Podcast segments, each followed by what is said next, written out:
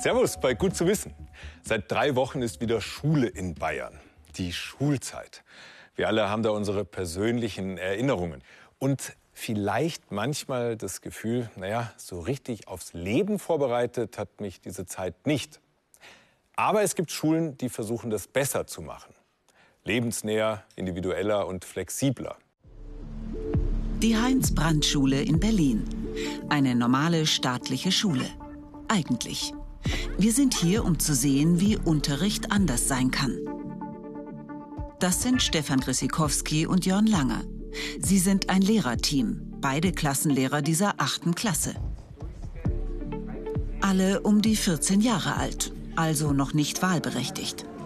Doch heute wird es genau darum gehen, die Bundestagswahl. Um Erststimmen, Zweitstimmen, Parteien, Politiker. Und wie wollen Stefan Grissikowski und Jörn Langer das angehen? Wir versuchen, das, äh, die Schüler tätig werden zu lassen ähm, und Dinge äh, tun zu lassen, die sie hoffentlich als relevant wahrnehmen. Bestenfalls ein Produkt irgendwie ähm, rauskommt, was sich ein bisschen abhebt von der, vom spanischen Aufsatz oder, dann, oder einem deutschen Arbeitsblatt Aufsatz. oder so. Ja. Genau. Weniger Arbeitsblatt, dafür mehr Aktion. Vor allem aber Abheben von Unterricht, der noch so stattfindet. Wenn im 45-Minuten-Takt Mathe, Deutsch, Englisch, Chemie und andere Fächer in die Köpfe gepresst werden. Oft ohne wirklichen Zusammenhang. Das Wissen losgelöst von der eigenen Lebensrealität. Am Ende steht meist eine Prüfung, die abfragt, ob das Wissen da ist oder nicht. Es gibt eine Note und oft bleibt das Gefühl, wenig Sinnvolles fürs Leben gelernt zu haben. Bildungsexperten wie Anne Slivka nennen diesen Zustand auch The Grammar of Schooling. Es ist eine bestimmte Zeitordnung, eine ganz bestimmte Raumordnung, eine ganz bestimmte Kultur von Prüfungen, ja, Wissen sich aneignen, vor allem über Lehrervorträge, alle gemeinsam in einem Raum sitzen, gleichzeitig dieses Wissen wiedergeben. Ja, das ist eine ganz starre sozusagen innere Struktur. Das nennen wir die Grammar of Schooling. Aus dieser starren Grammatik einer Schule auszubrechen, ist schwierig, aber es ist möglich. Das Wichtige am Unterricht ist die kognitive Aktivierung. Das heißt, es kommt darauf an, selbst zu denken, selbst über die Dinge nachzudenken. Die Schüler dazu bringen, über demokratische Mitbestimmung nachzudenken. Das ist heute an der Heinz-Brandt-Schule der Plan. Und um dahin zu kommen, gibt es eine Agenda. Auftrag, schaut euch die Laternenmasten, die Wahlplakate an und überlegt, okay, wofür werben die? Was, was wollen die von uns? Wofür stehen die einzelnen Parteien? Habe ich davon schon mal was gehört? Los geht's. Eine Wahlplakatrunde im Kiez. Die Würde der Kinder ist unantastbar. Also das, glaube ich, sind ihre Ziele und das wollen sie uns versprechen. Und weiß ja nicht, ob sie das dann auch machen können. Danach die Eindrücke besprechen. Dann ein kurzer theoretischer Block im Klassenzimmer. Ein eigenes Wahlplakat gestalten. Und dann selbst wählen. Ihr schreibt mit einem Edding in der geheimen Wahlkabine, anonym natürlich, also ohne dass euer Name draufsteht, einfach die Abkürzung der Partei rauf. Mit Projekttagen wie diesem wollen die Lehrer den Schülerinnen und Schülern nicht nur Wissen vermitteln, sondern vor allem Kompetenzen. Im Bildungsbereich spricht man hier von den 21st Century Skills, die Fähigkeiten, die Schüler lernen sollen, um für die Zukunft fit zu sein. Vier Kompetenzen sind dabei im Unterricht entscheidend. Kreatives Denken, um innovative Lösungen für Probleme zu finden kritisches Denken, also die eigene Realität reflektieren, analysieren und hinterfragen. Kollaboratives Denken, im Team Ideen und Lösungen erarbeiten. Und Kommunikation, Gedanken und Fehler mit anderen teilen. Soweit die inhaltliche Vorstellung vom Unterricht der Zukunft. Aber was braucht man noch, dass dieses 4K-Modell auch funktioniert? Fünf Dinge, die sich jetzt ändern müssen, ist einmal Zeit, weg von den 45 Minuten, 100 Minuten oder auch halbe oder ganze Projekttage. Zweitens Raumstruktur, eine viel flexiblere Raumnutzung, Klassenzimmertür offen, ähm, Nutzung auch der Korridore, da wo es geht. Dritter großer Block, der sich ändern muss, wie arbeiten Lehrkräfte? Weg vom Einzelkämpferprinzip hin zu Teamarbeit. Nächstes Thema Hybridisierung. Ähm, der physische Lernraum in der Schule wird ergänzt durch den digitalen Lernraum. Letztes Thema und vielleicht schwierigstes Thema Veränderung der Leistungsmessung. Weg von diesen Klassenarbeiten hin zu authentischeren Formen von Leistung. Und die Heinz-Brandt-Schule versucht, diese fünf Punkte so gut wie möglich umzusetzen.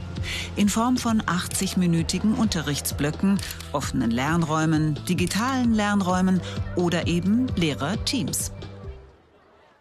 Zusammengefasst, theoretisch kann jede Schule ihr Konzept von Unterricht neu denken. Aber die Struktur an einer Schule zu verändern, das ist ein Kraftakt, bei dem alle an einem Strang ziehen müssen. Die Schulleitung, das Kollegium und die Eltern. Und dabei müssen natürlich die Lehrpläne berücksichtigt werden. Zum Schluss kommt es aber vor allem auf die Menschen an einer Schule an. Miriam Pech ist die Direktorin der Heinz-Brandt-Schule. Ohne ihre Initiative wäre die Schule heute nicht das, was sie ist. Also für mich ganz klar steht ganz oben die Vision. Was möchte ich inhaltlich verändern? Was soll pädagogisch äh, beim Lernen anders werden? Und natürlich sind die äußeren Ressourcen wichtig. Habe ich viele Räume? Habe ich genug äh, Lehrkräfte zur Verfügung? Habe ich äh, Sozialpädagogen und so weiter? Aber wenn ich, äh, wenn ich möchte, dass zum Beispiel der Unterricht sich verändert, dann kann ich das mit, auch mit meinen äh, vorhandenen Ressourcen machen. Anders ausgedrückt, es braucht Schulleiterinnen und Schulleiter, die bereit sind, die Regeln zu dehnen.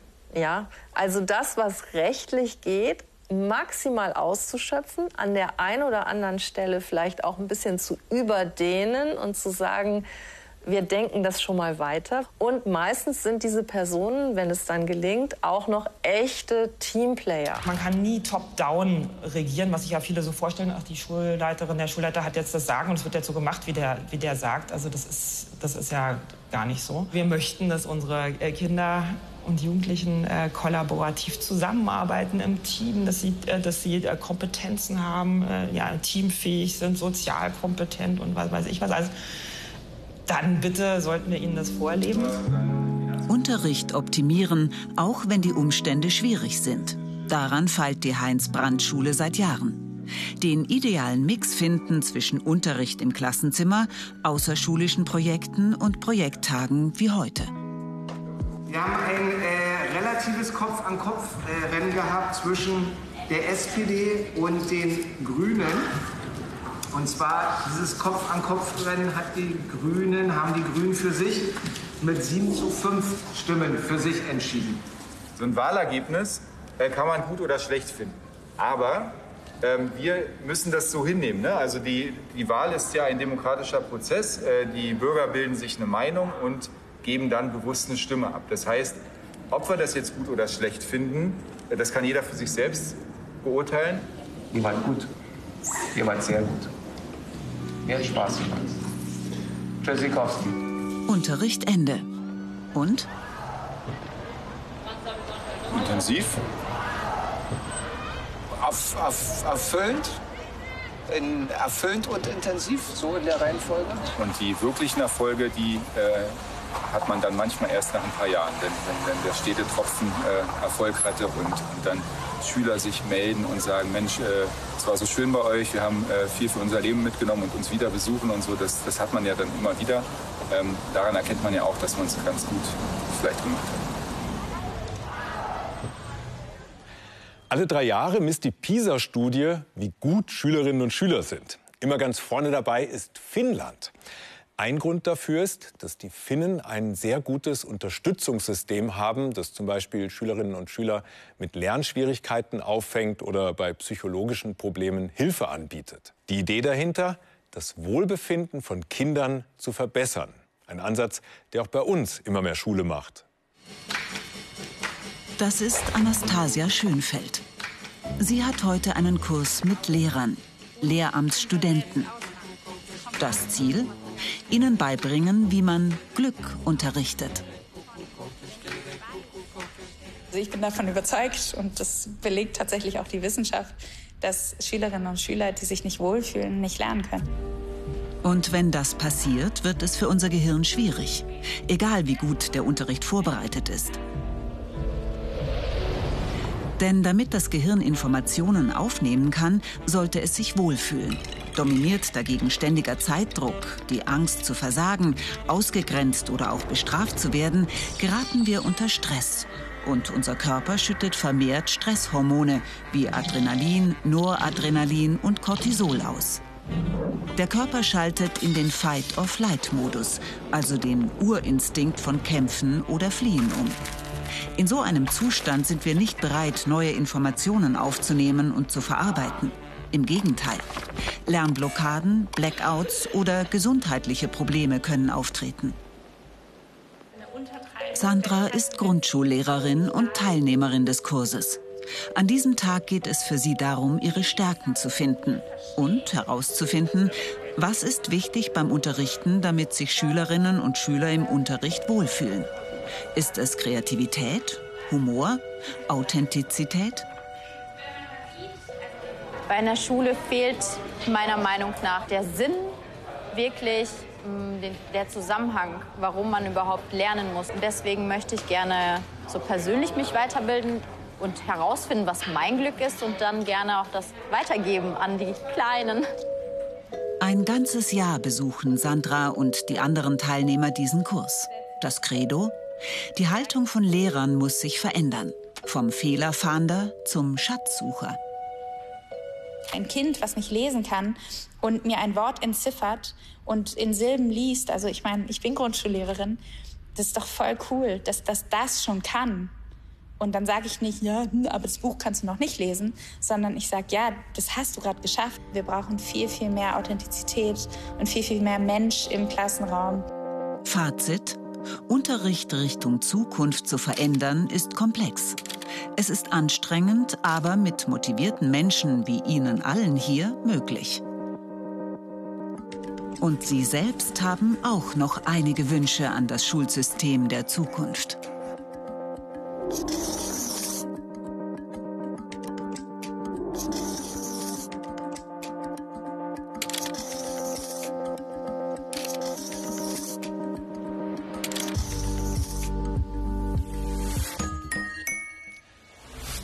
Luftverschmutzung ist eine der größten Gefahren für die Gesundheit, sagt die Weltgesundheitsorganisation WHO und hat gerade neue Leitlinien zur Luftqualität veröffentlicht.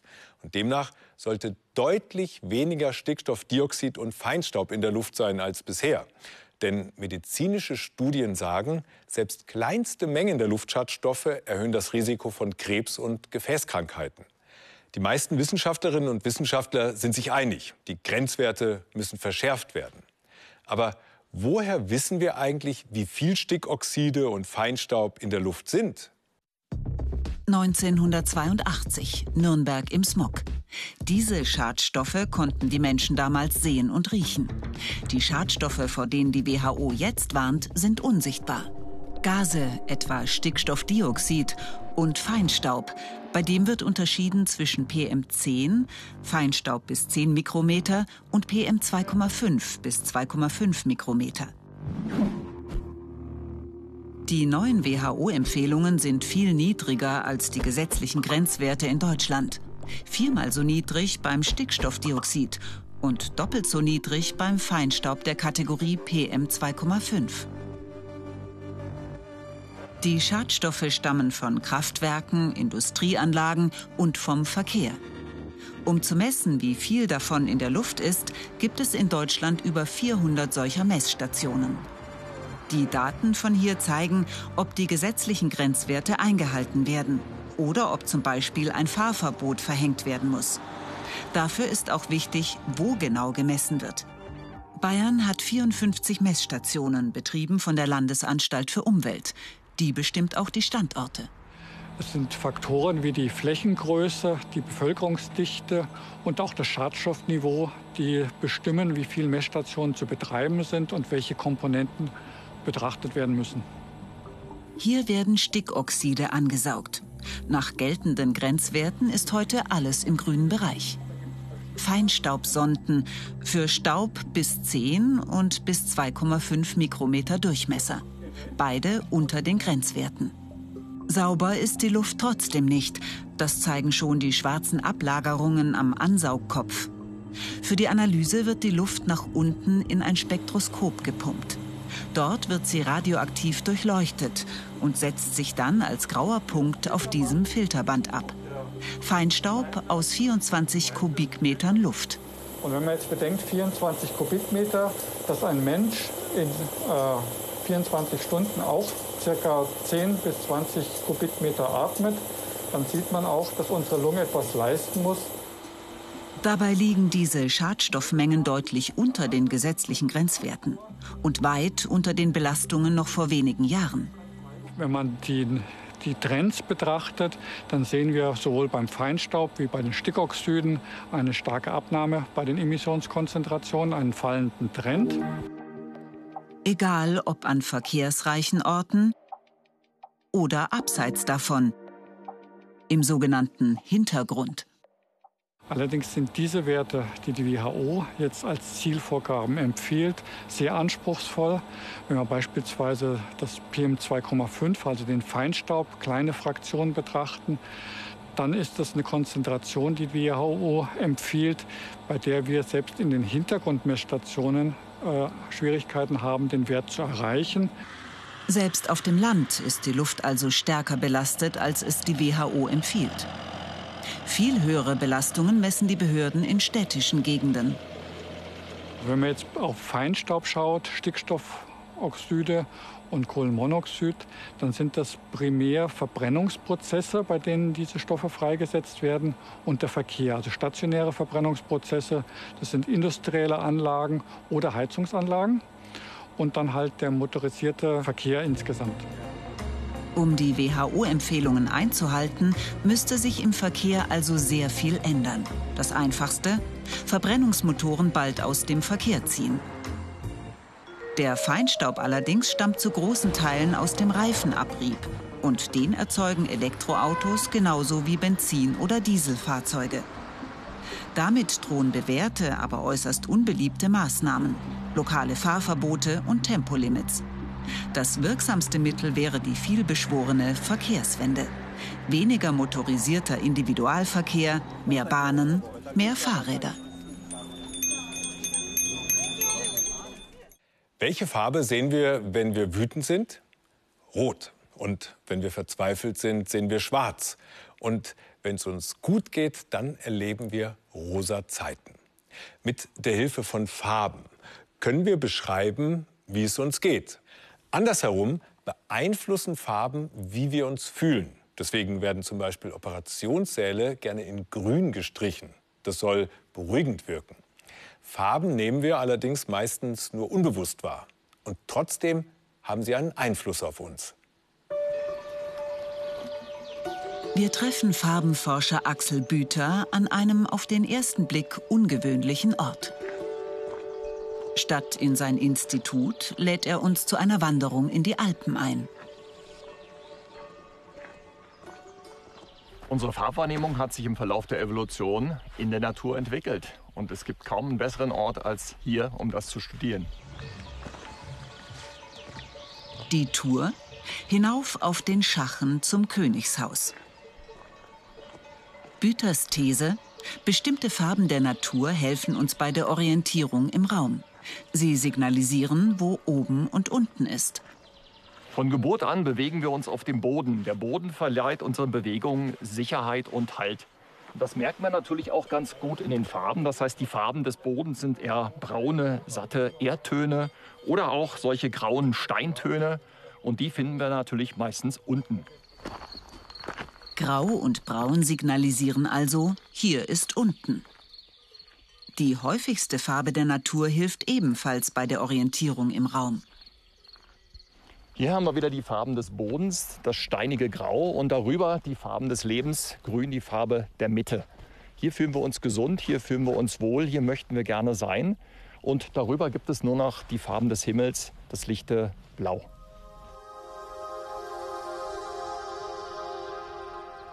Braun und Grau für unten, Grün für die Mitte.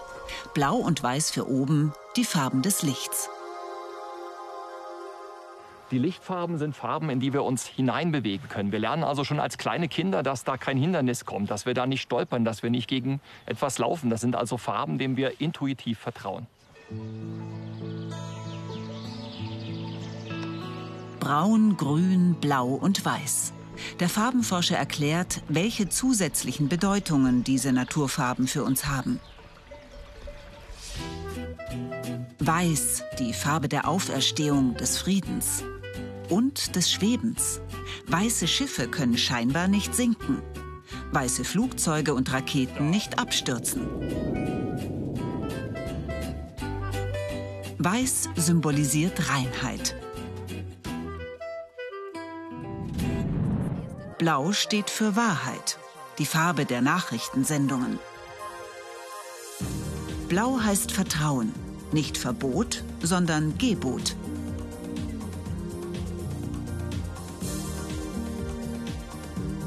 Und es signalisiert Meeresfrische. Daher sind fast alle Pools blau.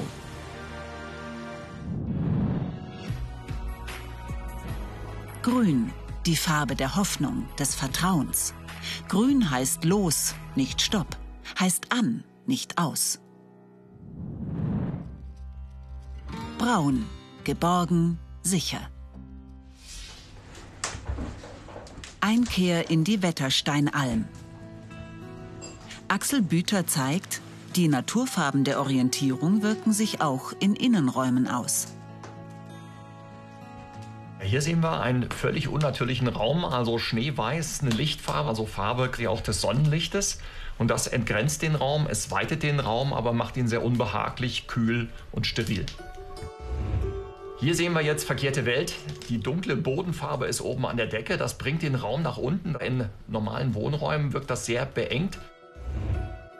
Und wie wir in der Natur gesehen haben, braun ist eine klassische Farbe für den Boden. Wir haben sandige Böden, wir haben Erde unten und wir merken, das gibt uns Sicherheit im Raum und das ist für uns auch klassisch die Bodenfarbe.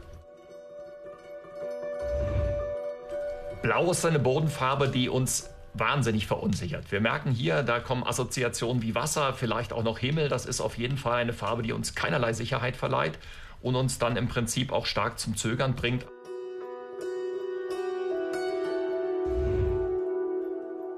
Jetzt haben wir den sogenannten Brunneneffekt. Wir merken, alles ist blau. Wir fühlen uns, als ob wir eingetaucht sind, quasi in eine völlig neue Materie. Sie merken auch, es wird ganz kalt auf einmal im Raum.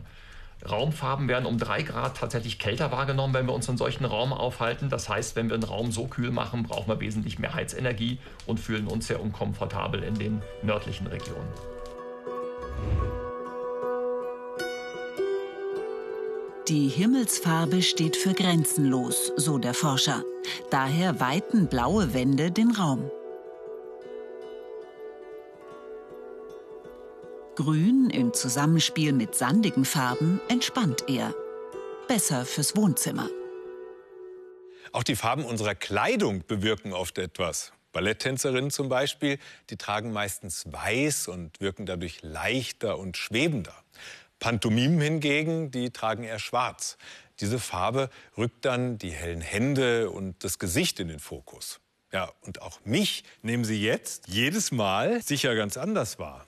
Und unsere Wanderung durch die Welt der Farben ist noch nicht zu Ende. Das Königshaus am Schachen ist schon in Sicht.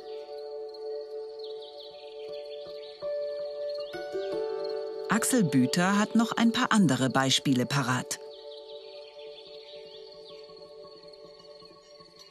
Die Pflanzenwelt ist ja nicht nur grün, sondern bunt.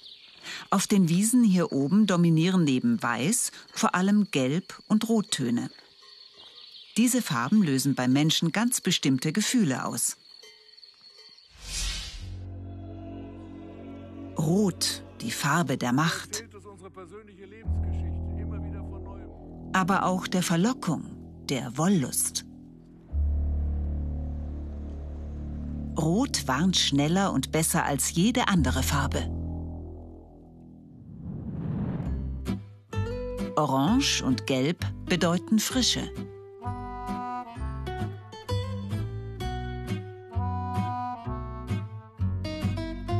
Gelb steht für Heiterkeit. Viele Comicfiguren sind gelb. Studien zeigen, Antidepressiva wirken am besten in Gelb.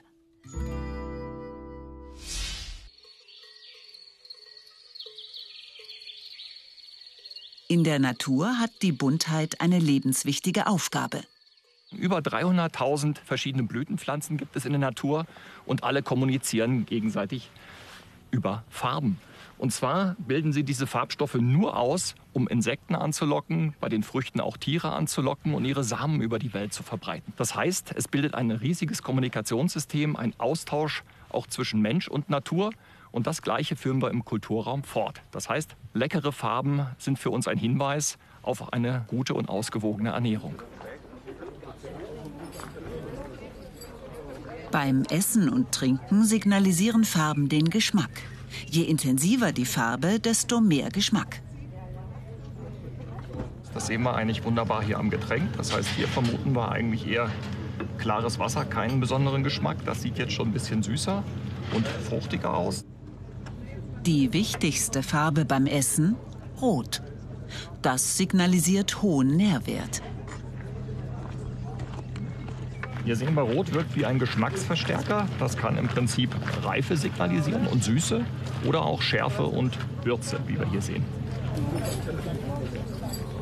Gesund, bekömmlich und fettfrei. Das ist grün. Nicht nur die Farbe des Essens beeinflusst den Geschmack, auch die der Umgebung.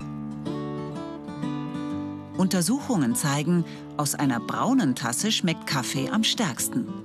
Am schlechtesten hingegen aus einer gelben. Bei Rot ist das Aroma reicher und voller. Bei Blau hingegen deutlich milder.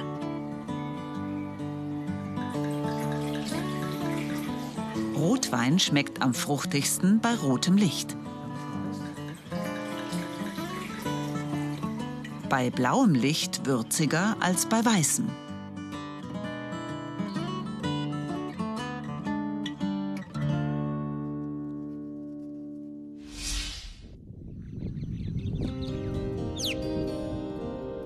Axel Büter hat jetzt zwei Ziele erreicht.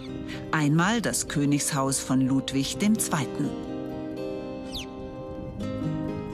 Hat uns nahegebracht, wie die Farben der Natur das Gefühlsleben, das Sozialverhalten und die Ernährung beeinflussen können. Also Finger weg von der gelben Kaffeetasse. Aber beim nächsten Cappuccino werde ich das noch mal genauer untersuchen.